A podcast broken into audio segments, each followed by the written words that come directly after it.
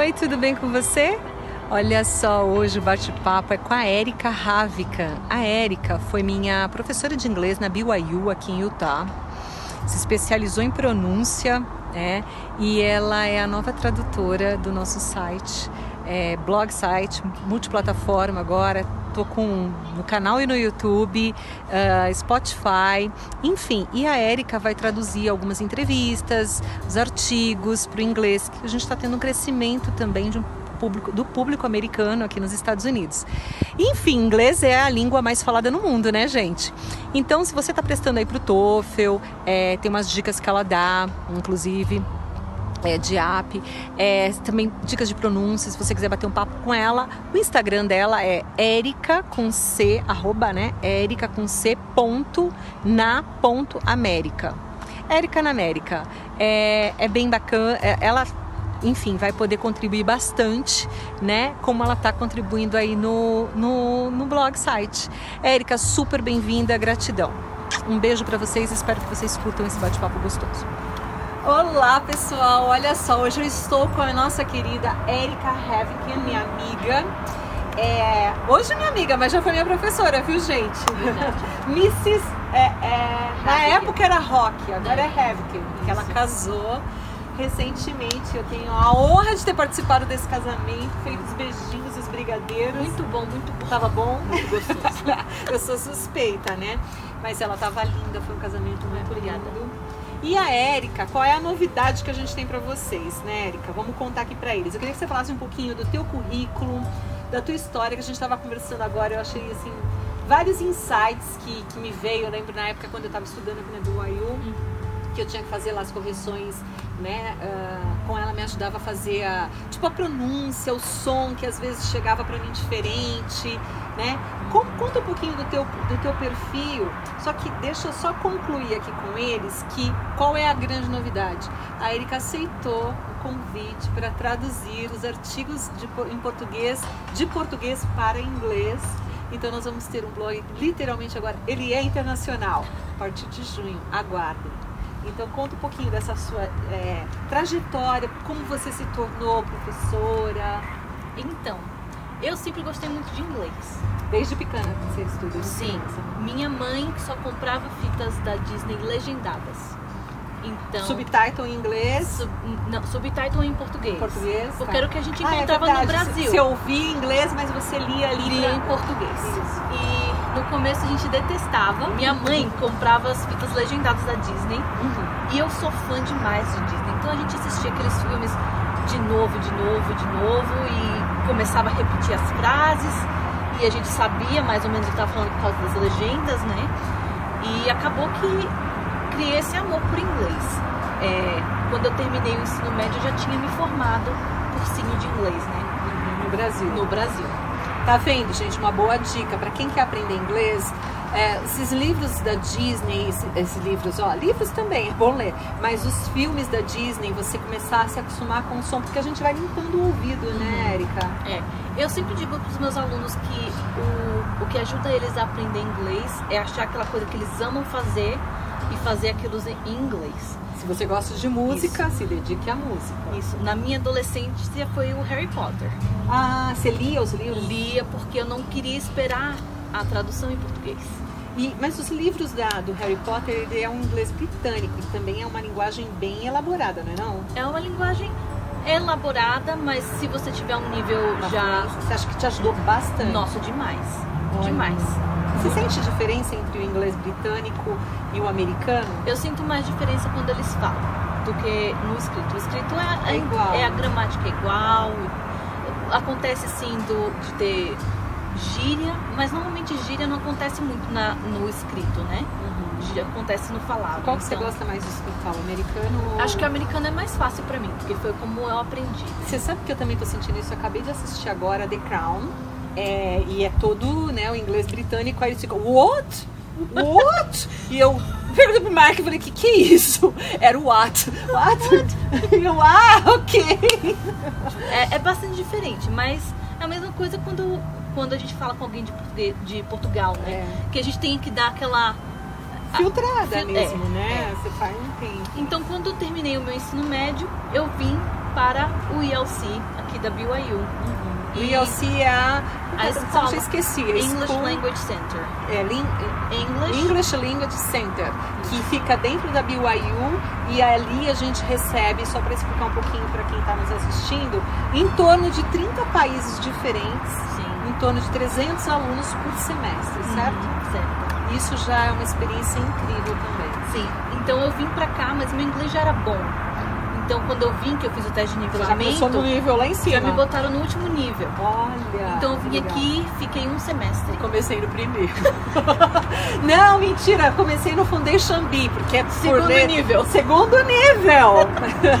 Então eu cheguei e fui pro último nível. Uhum. E aí eu fiquei só um semestre e voltei pro Brasil. E aí fui fazer universidade. E universitário quebrado, né? O Uhum. que, que eu pensei? Eu vou fazer o quê? Eu vou ensinar inglês. Foi ser professora de inglês. ser por exemplo. professora de inglês. E eu fazia faculdade de veterinária. Olha, você é formada em veterinária no Sou Brasil. formada em veterinária no Brasil. Uhum. Olha que interessante. E aqui agora, como é que você está? Você está trabalhando como veterinária? Não estou trabalhando com veterinária. Ficaria muito difícil para para pegar todas as licenças, para pegar, como é que chama? É, tipo, É uma muito igualação complicado. de diploma. Você tem que traduzir tudo, que nem o meu diploma de jornalista e MBA Marketing Brasil não serve pra nada, nem pra enfeitar a parede porque eles não entendem. Então, o que o mas na verdade no Brasil, quando eu me formei em veterinária, eu tava eu comecei a me sentir muito frustrada porque eu estava ganhando muito mais como professora de inglês. Olha, que Porque como veterinária, o, o mercado na minha cidade estava muito cheio de veterinários Uhum. E as pessoas que que estavam trabalhando mais ou menos como veterinários estavam sendo assinado carteira como vendedor, tipo balconista de loja agropecuária. Olha, Então eu desvalorização, né? Sim. Então, é, eu larguei a veterinária de mão e continuei com inglês. E no final das contas, eu já estava ensinando no Brasil há quase 10 anos. E aí eu apliquei para fazer um mestrado aqui na BYU. Ai, como é que foi isso? Você conta pra gente. Primeira vez, eu me apliquei para BYU e, nossa, gente, estava certa que eu ia entrar. Todo mundo dizia, nossa, você já tá dentro. Todo mundo olhava meus documentos, minhas notas e falava assim, ah, não tem como te dizerem não. E eu já tava assim, né? Eu já tava me sentindo nos Estados Unidos. Eu já tava aqui. E aí recebi a resposta, foi um não. Aí vem aquele balde de água gelada. Nossa, Eu passei por isso, Érica, no. Como é que chama aquele? Do TOEFL. Uhum. né? Eu não, não, não quero voltar à universidade, nem fazer mais nada acadêmico, por enquanto, não. Mas eu queria fazer a prova porque ela é né, um resultado, te traz o Aham. resultado que você tá. E eu, assim, achei que eu fosse ser muito melhor do que eu fui. Eu não passei, é, foi frustrante, assim, e a a o percentual 44%.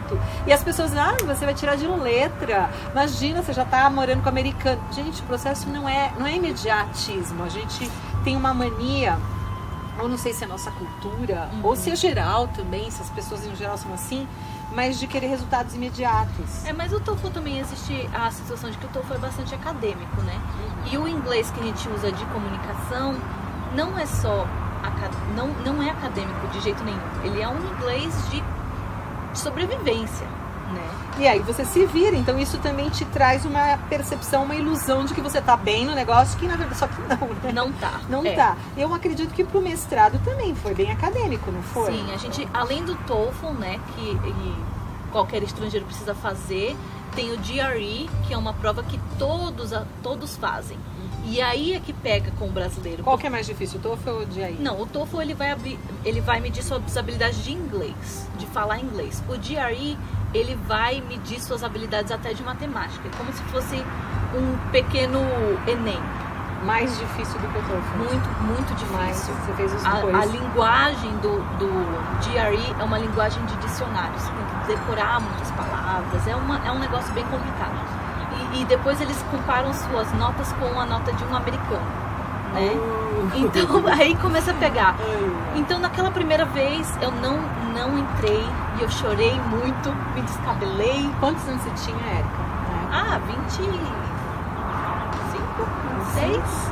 Ou seja, gente, não desanime. Não. Porque, assim, jovem, 25 anos, eu comecei a aprender inglês com 45.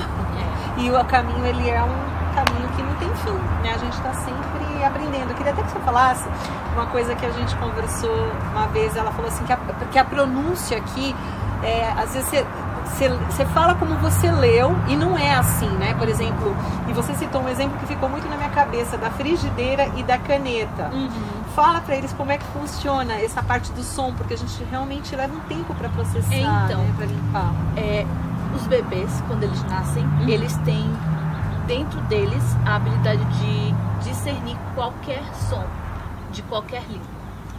Mas a partir que eles, do, do momento que eles começam a crescer dentro de uma língua, eles só filtram os sons que são importantes para aquela língua. Então, os sons que existem em português são os sons que a gente conhece e sons que são muito parecidos, mas ainda são diferentes, a gente não vai mais conseguir entender.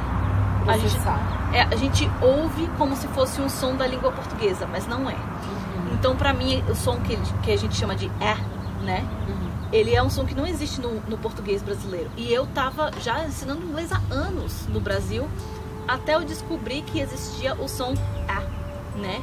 até De... agora eu tenho essa dificuldade. Porque o, o, a pen, a sua caneta que você usa. É caneta é, é pen. Pen.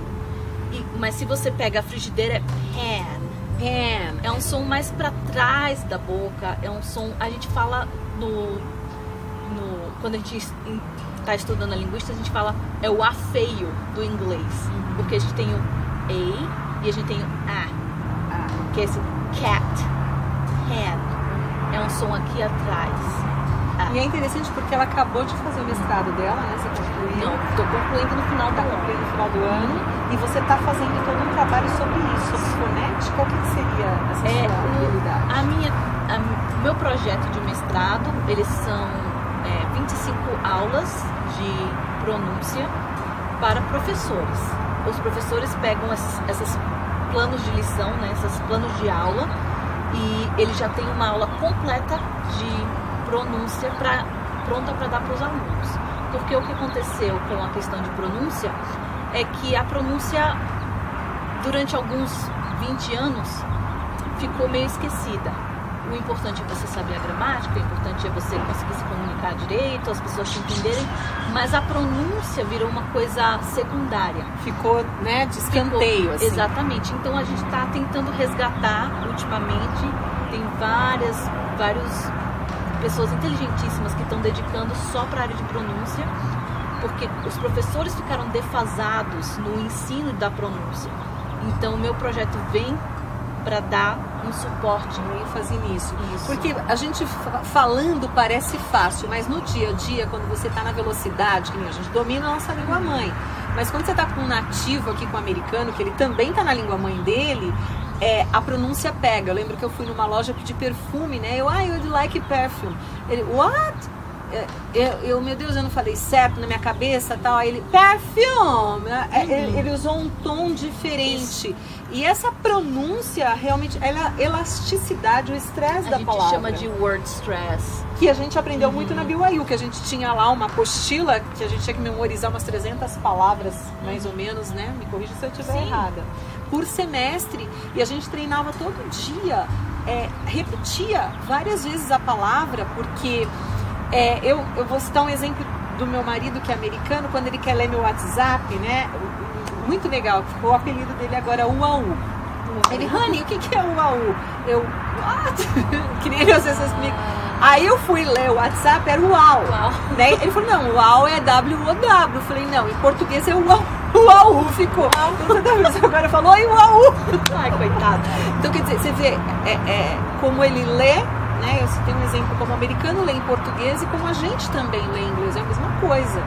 Então a pronúncia ela é muito importante, porque Sim. senão você não se faz ser entendido. E aí você fala, caramba, eu tô falando como eu li. E não é assim. assim. E, e a pronúncia é. Existem estudos dizem né, que, na verdade, se você, não importa se a sua gramática estiver perfeita, se você tiver uma pronúncia que faz o seu, a sua fala não ser tão eles chamam de intelligible, né? Entendível. E se sua pronúncia não é entendível, não importa quanto de gramática você tenha, você é olhado como um leigo. As pessoas vão olhar para você e vão falar: Nossa, mas é assim mesmo, como se você fosse uma criança de 5 anos. Ou seja, lembrei dos asiáticos, que são excelentes na gramática, mas muitas pessoas têm dificuldade de entendê-los. E eles são inteligentíssimos, assim, da inveja. Eu ficava.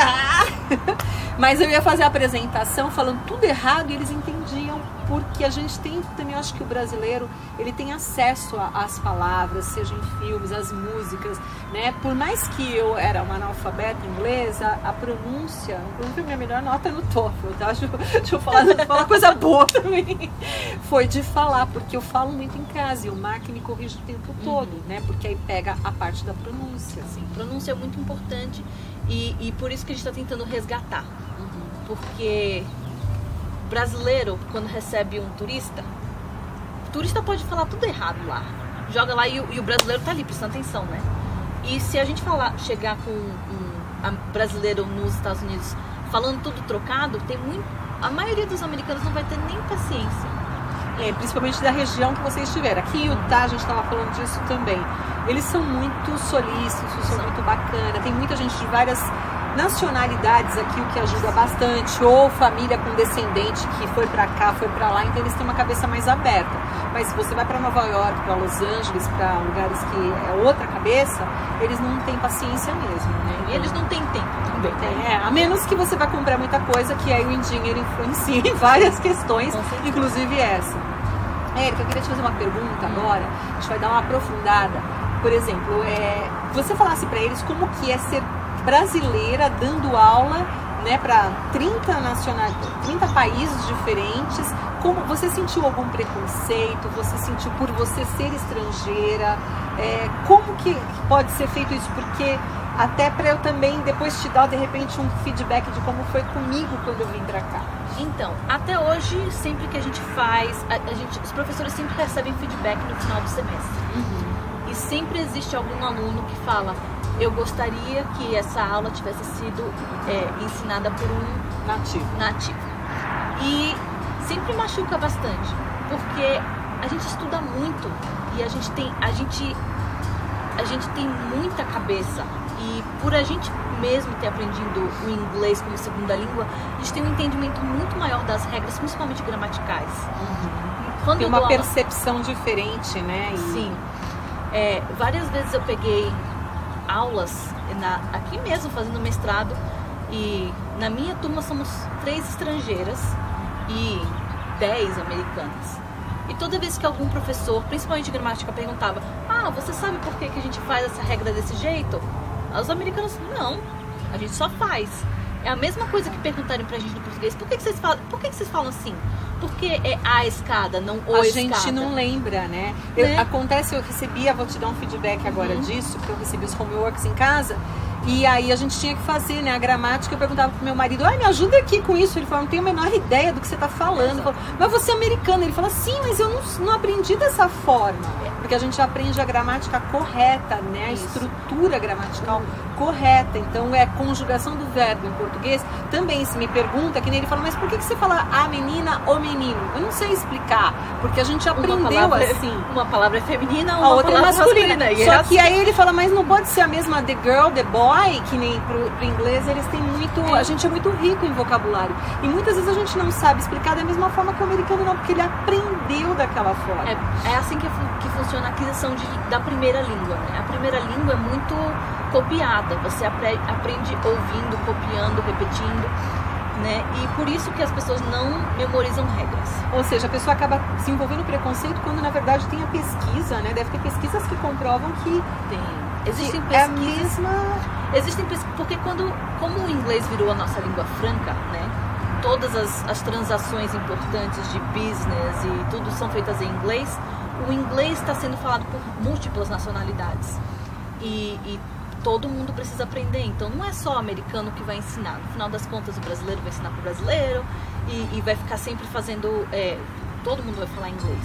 E, mas existem pesquisas bem sérias a respeito dizendo que a partir do momento que um não nativo é, alcança o nível de fluência é, desejada para ensinar, e desde que ele tenha todos os certificados e tudo, ele é tão bom quanto um professor Um nativo. Gente, eu vou confessar pra vocês que eu tinha essa.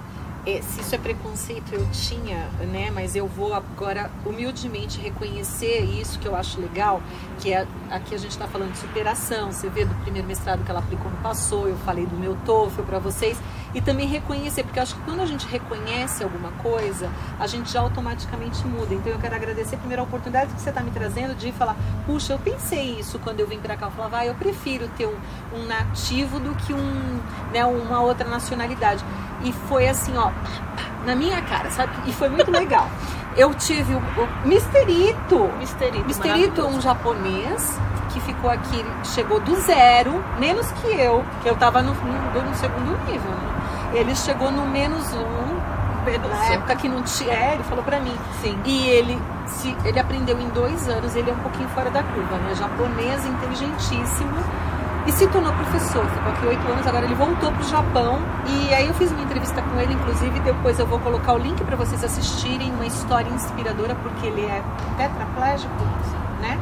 Ou seja, ele só mexe aqui a mão e imagina, né? A gente tem tudo, tudo funcionando, então assim, ele me inspira demais, demais. Se tornou professor e na entrevista, eu tava fazendo a edição da entrevista em casa e meu marido ouvindo a entrevista com ele, ele falou, e o Mark me perguntou de que lugar ele é aqui dos Estados Unidos, onde ele nasceu.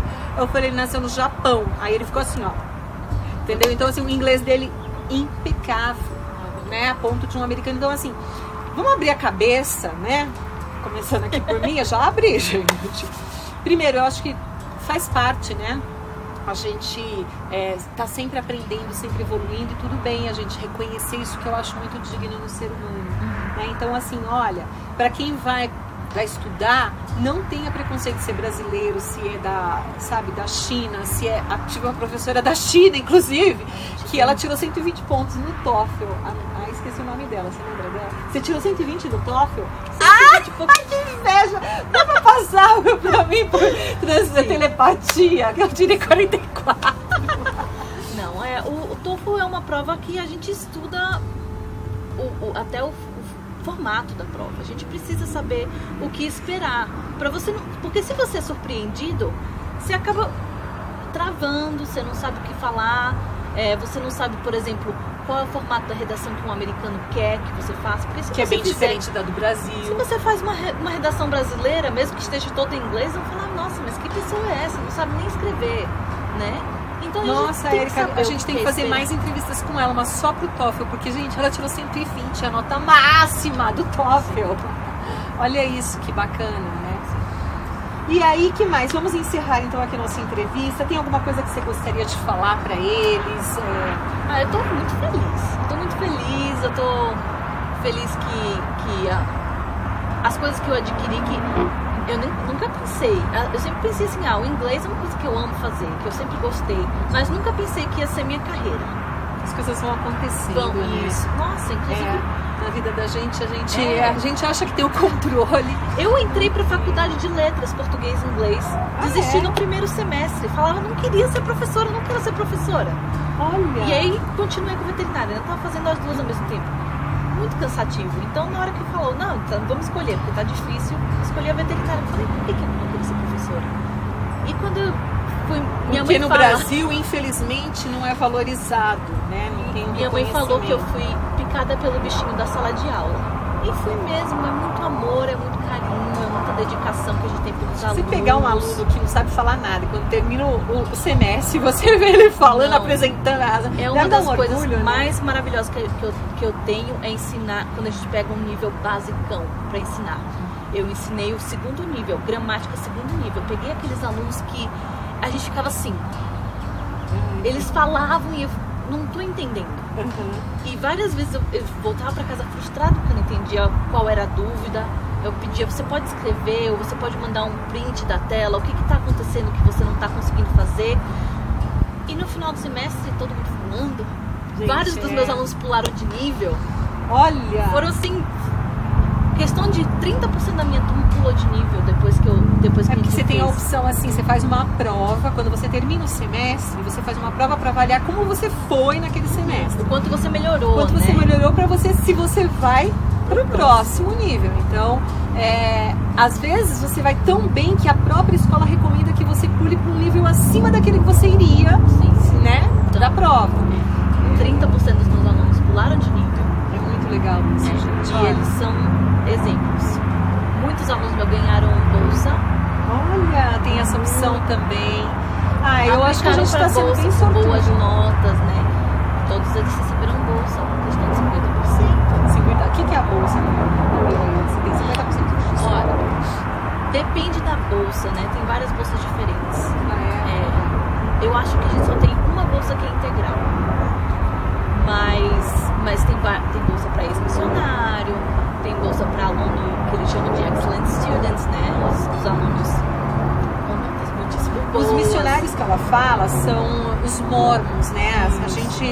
Mora num estado que eu vou arriscar um número aqui, que 40% ou mais são mormons.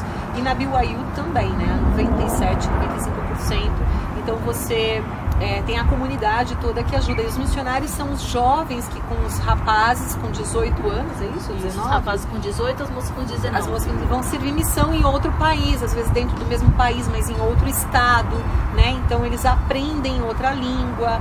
É, e inclusive, eu não sei se é verdade, até vou te aproveitar o gancho agora para te perguntar. Uhum.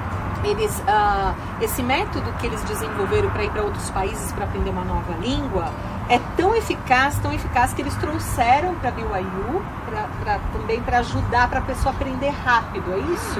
Não, não tô sabendo dessa situação. Não? Não tô Tá. sabendo. Eu sei que, na verdade, a gente está sempre, o, o CTM, né, que é o Centro de Treinamento Missionário, ele está sempre desenvolvendo.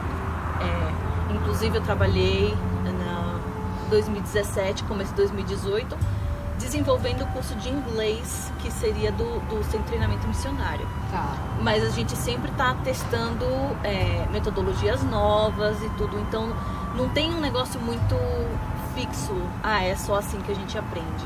É porque eles É. vão para um, pra um lugar, né, que eles treinam antes de irem para o país. É, como eles vão? Eu tô com fome, tô com frio, pode me ajudar. A primeira coisa que básicas. eles aprendem é fazer oração. Primeira coisa é oração. É, eles aprendem a orar na língua que, no idioma que eles. É muito legal. Então eu, eu ouvi isso, mas não- a gente não sabe se é verdade ou não, porque eu filtro muitas coisas que eu ouço hoje em dia, né? Gente, vocês estão percebendo como vai ser maravilhoso ter a Érica no nosso blog agora fazendo a tradução dos artigos, porque a gente pode fazer mais pra frente mais entrevistas com ela, como é que é, por exemplo, se você está querendo participar agora para aplicar, né, para o TOEFL, quais as dicas que ela recomenda? 120 pontos, temos que aproveitar. Primeira dica é fazer o, fazer o. Como é que chama? Eu sempre esqueço a palavra em português. A gente fala de mock test. Você faz o teste para ver como é que seria a sua nota, né?